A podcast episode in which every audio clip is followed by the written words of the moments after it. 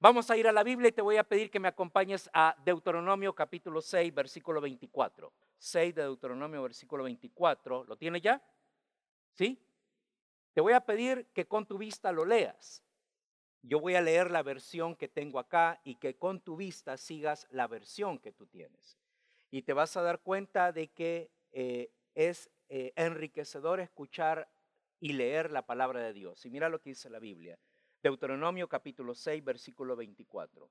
Nos mandó Dios, el Señor, que ejecutemos todos sus estatutos, es decir, sus mandamientos, y que temamos a Jehová, el Señor nuestro Dios, para que nos vaya bien todos los días y para que nos dé vida como hoy. Y sabes, cuando uno piensa en, en supervivencia, escuchar la palabra en español, como es el tema, ¿verdad? Modo supervivencia. Cuando nosotros escuchamos la frase supervivencia, la misma frase nos dice que queremos estar más allá de solo vivir. La palabra supervivencia está compuesta del prefijo super, ¿no? Y para todos nosotros, ese prefijo es bien conocido con toda esta onda del mundo de los superhéroes, ¿no? Y no sé si sos fans o no, si la vistes o no, si vistes las películas de DC, no lo sé. Pero estoy seguro que aunque no las hayas escuchado, has oído de Superman. De eso estoy seguro. Entonces, con solo escuchar ese nombre sabes que es un hombre, pero superior. Por eso el nombre Superman. Ah, pues la frase supervivencia implica que vos y yo no solo vivimos, sino que tenemos una vida mayor o superior a solo vivir. La invitación nuestra es que a lo largo de este día consideres de aquí en más, sabiendo de que hemos vivido tiempos bastante complejos y que el hecho de estar vivos ya es un plus en nuestra vida, la invitación nuestra es que junto con nosotros te pongas en modo supervivencia, un modo de vida que te lleve a más allá de vivir una vida normal. No queremos que solo la vayas pasando. Que cuando alguien te pregunte, hey, ¿cómo estás? Que simplemente respondas como responde todo el mundo. Bien, ahí, pasándola. No, este no es el plan de Dios para tu vida. No es el plan de Dios para mi vida. Mira, la Biblia dice que en el versículo 24, que Dios nos dio dos recursos. Esos son los dos recursos que vamos a ver a lo largo de esta mañana. Y la práctica de estos recursos los vamos a ver en la tarde si Dios nos regala vida. Dios nos dio dos recursos y esos recursos nos permiten vivir en modo supervivencia. Nos permiten vivir en una, una vida más allá del común. Nos permite y te permite a ti y a mí el poder tener una vida como Jesús lo prometió, una vida en abundancia. Y esos dos recursos están allí en el versículo 24. Y si tienes una Biblia impresa y si de casualidad trajiste algún lápiz, un lapicero, y no te da problema manchar tu Biblia, entonces te voy a invitar a que aproveches que trajiste el lapicero, que trajiste la Biblia impresa y que subrayes las palabras claves, las palabras que hablan de estos recursos. Mira lo que dice el Señor, lo que dice el Señor en su palabra, versículo 24. Y nos mandó el Señor que ejecutemos. Y ahí está la palabra, la palabra clave. ¿Quién tiene una Biblia Reina Valera 60? A ver, levánteme rápido la mano. Allá, excelente. Levantó así en alto. Por favor, sentado ahí donde estás, pero con fuerza, léeme tu pasaje, Deuteronomio 6:24 en tu Biblia. ¿Cómo dice tu Biblia? Excelente. Dale, gracias. Hasta ahí. Sé que el versículo continúa más, pero esa es la idea central que necesito en este momento. En tu Biblia dice, cumplamos. En la versión que yo tengo es ejecutemos. Y ambas palabras transmiten la idea de este recurso. Dios quiere que vivas la Biblia. Yo sé que en la iglesia, yo sé que si misioneros de palabra de vida llegan a tu iglesia, te han estado animando a que aprendas la Biblia, que la memorices, que la leas. En modo supervivencia, nosotros queremos animarte a dar un pasito más, y es que la vivas, que la cumplas que la ejecutes. ¿Quieres vivir en modo supervivencia? La Biblia tiene que volverse algo que la gente pueda no solo escuchar de ti, sino que la pueda ver en ti, que la gente pueda ver cómo pones en práctica la Biblia. Así que creo que me vas a entender que no te puedes dar el lujo de decir, ah, viene diciembre, a partir del primero de enero, ahora sí, me voy a poner a leer la Biblia desde la primera palabra en Génesis hasta la última palabra en Apocalipsis. Y recién cuando la haya leído toda, la voy a poner en práctica. No funciona así. Estamos en tiempos en los cuales las personas a tu alrededor, ahí donde vives, necesitan saber que tú eres una persona que sí lee la Biblia, pero necesitan ver en ti y necesitan ver en mí que las ponemos en práctica, que la ejecutamos, que la cumplimos, que vivimos la Biblia. Si estás pensando leer la Biblia completa, genial, pero en la medida que la lees, en la medida que la memorizas, necesitamos que la vivas. La Biblia no es como nuestros textos de la escuela, en la cual nos piden leer cosas, estudiar cosas y al final de un mes nos hacen un examen. La Biblia no es ese tipo de libros. La Biblia es un libro que se vive porque es la palabra de Dios. Pero el segundo recurso está ahí, mira, dice, y que temamos a Jehová nuestro Dios. El primer recurso, vivir la Biblia. El segundo recurso, temer a Dios. Y temer a Dios, escucha, no significa creer en Él y tenerlo allá bien lejos. Temer a Dios significa creer en Dios, pero tenerlo bien cerca, como a las personas con las que habitualmente te relacionas. La Biblia nos va a enseñar que estos dos recursos son los recursos claves para vivir una vida más allá de simple existencia. No es la idea de Dios de que tu vida sea una vida de irla pasando. Dios te libre de que tu pensamiento sea así. Hey, ¿escuchaste que fulano de tal o fulana de tal se enfermó y murió? y que tu, y que tu respuesta sea, hey, cuando nos toca, nos toca. Dios te libre que tu pensamiento sea así. Ah, hey, fulano de tal tuvo un accidente y lastimosamente murió. Y sí, cuando nos toca, nos toca. Dios te libre de tener ese tipo de pensamientos. Y quizás ahí sentado y sentada estés diciendo, Alex, ¿por qué?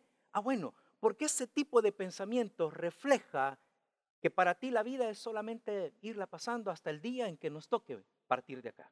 La vida que Jesús quiere para ti y para mí es más que eso. Pero solo se puede tener ese tipo de vida cuando vives la Biblia, cuando tienes temor de Dios. Ahora vamos a ver algunos pasajes y vamos a pensar en el primer concepto, en vivir la Biblia. Y mira, yo te voy a invitar por favor a que vayas conmigo a este pasaje. Y pensé en este pasaje bien clave, pero sencillo, que nos hace recordar cómo se vive la Biblia. Y te voy a pedir entonces, por favor, que vayas ahí a Lucas capítulo 6. Este es un pasaje bien básico. Lo has leído varias veces, lo has estudiado y estoy seguro que ahora que lo relacionemos con el modo supervivencia, te va a ser de bendición como lo es para mí. Anda ahí, por favor, a Lucas capítulo 6. A Lucas capítulo 6. Y te voy a pedir, por favor, que vayas al versículo 46.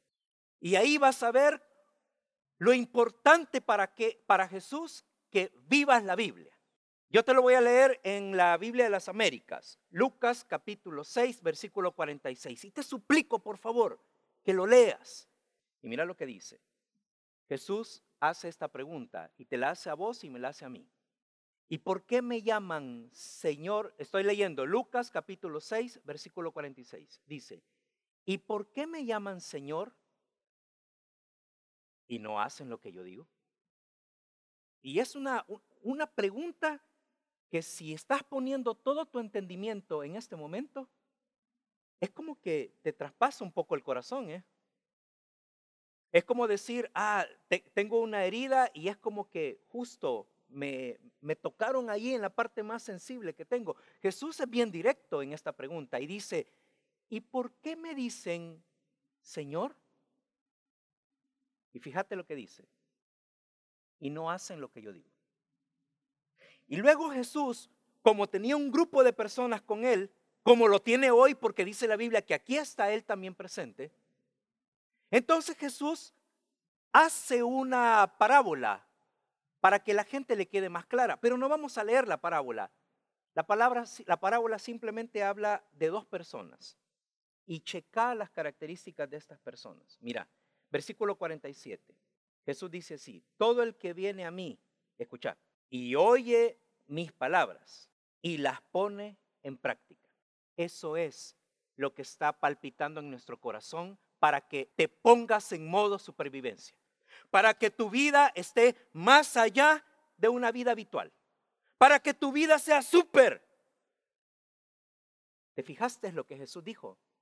Jesús habló de tres acciones. Mira la primera, dice, tienen que venir a mí. Ahí dice, mira, versículo 47, todo el que viene a mí.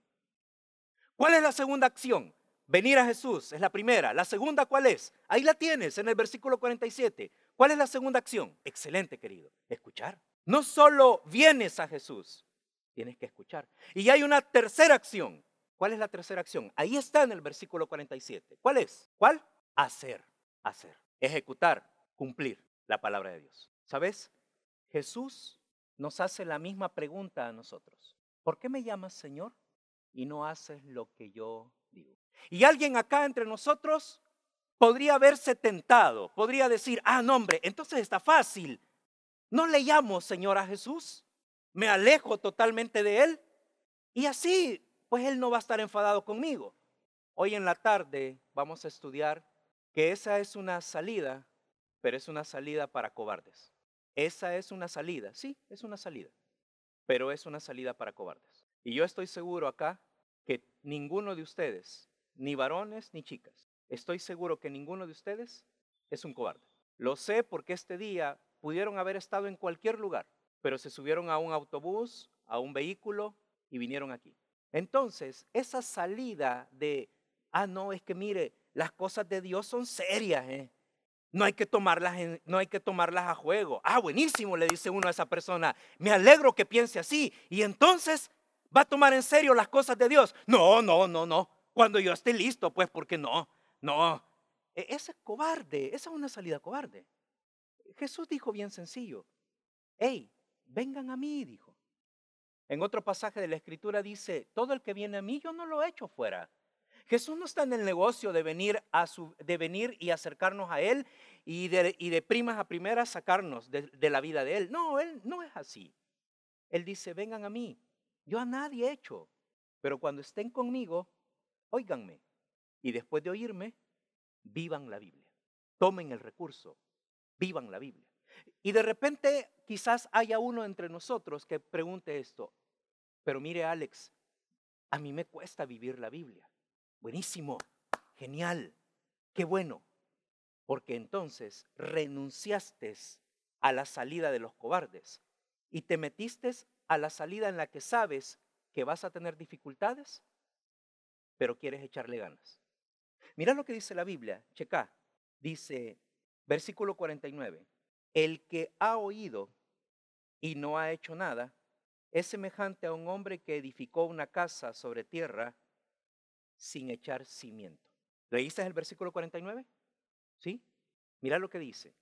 El que ha oído y no ha hecho nada es semejante a un hombre que edificó una casa sobre tierra sin echar cimiento. Es que para construir una casa tienes que romper el suelo, tienes que hacer un, una zanja en el suelo y tienes que poner ahí material tan fuerte que sea capaz de sostener la casa. Créeme, a nadie le cuesta levantar una tienda de campaña. ¿Quién de nosotros Imagínate que un día viniéramos aquí al campamento y que dijéramos, hey, cuando ya Dios lo permita, ¿verdad? Este, hey, este, vamos a tener este, dos días eh, en el campamento de palabra de vida. Hey, qué bueno, vamos a dormir allá, pero vamos a hacer algo. Vamos a aprovechar que no hay muchos mosquitos y vamos a traer tiendas de campaña y vamos a acampar acá. Hey, qué buenísimo, ¿verdad? Vamos a orar para que a nadie nos pique una serpiente.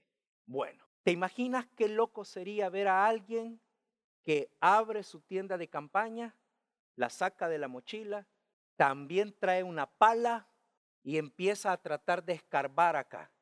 Y uno de nosotros le dice, hey, ¿qué estás haciendo? Y dice, ah, es que voy a escarbar los cimientos para poner mi tienda de campaña. Cualquiera de nosotros le diríamos, estás loco, no, no se hace eso, porque una tienda de campaña no necesita cimientos. Pero ya sabemos a lo que nos atenemos, ¿verdad? Si viene un fuerte viento, como no tiene cimientos la tienda de campaña, lo más seguro, que va a pasar es que la va a levantar el viento. Bueno, también de loco sería que alguien quiera hacer una casa y que solo la quiera levantar sin poner cimientos. Cuesta poner cimientos. Pero cuando se trata de una casa, es lo que asegura que la casa dure mucho tiempo. Si uno de nosotros está acá y dice, mire, yo sí me quiero meter a tener una relación con Jesús, a vivir la Biblia. Pero mire, es que mucho cuesta, me cuesta un montón. Excelente, buenísimo, qué bueno que piensas así, porque ya te cayó el 20 de que hay que poner cimientos, que hay que poner cimientos. Y poner los cimientos cuesta, pero Jesús no echa a nadie de su lado. Y para poner los cimientos, lo único que necesitas es repetir continuamente el ciclo de versículo 47. ¿Lo estás leyendo? ¿Estás leyendo el ciclo de versículo 47? ¿Cómo dice ese ciclo? Todo el que viene a mí, y luego ¿qué dice? Oye mi palabra y luego las pone en práctica. Ese es el ciclo que Jesús necesita en tu vida. Cuando digo necesita, no me refiero a que Él que es Dios necesita algo de nosotros. Me refiero a ese es el ciclo que Jesús desea en tu vida, desea en mi vida. ¿Quieres tener una vida en modo supervivencia? Una vida más allá de solo existir, de solo irla pasando. ¿Quieres una vida así? Bueno, hey, hay que vivir la Biblia. Pero el segundo recurso es temer a Dios. Y yo te voy a invitar, por favor, a que cheques estos pasajes conmigo. Mira lo que dice ahí la escritura. Ve conmigo rápidamente, por favor. Deuteronomio capítulo 10, versículo 12. Deuteronomio capítulo 10, versículo 12. ¿Lo tienes? Y te acuerdas, te acuerdas, en el, en el, en el punto anterior había una pregunta de Jesús. La pregunta de Jesús era, ¿por qué me llamas Señor y no haces lo que yo te pido? Bueno, aquí también, aquí también hay una pregunta. Mira lo que dice Deuteronomio capítulo 10, versículo 12, al inicio, mira lo que dice. Y ahora Israel, ahí está la pregunta, ¿Qué te pide el Señor tu Dios? Esa es mi pregunta para ti.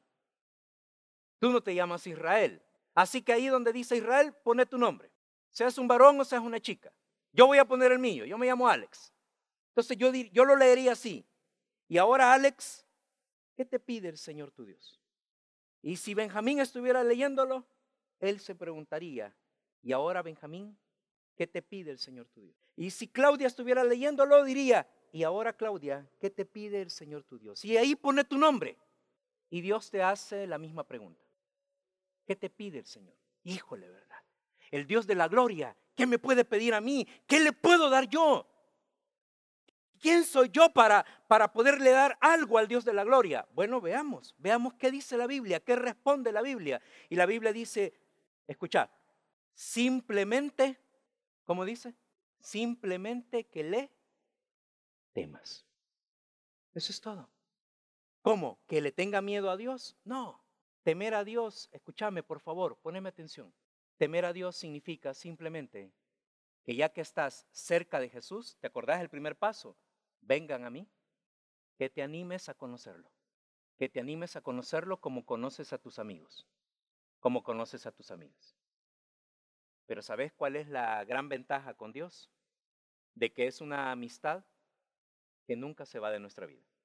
Amigos y amigas tenemos muchos, gracias al Señor.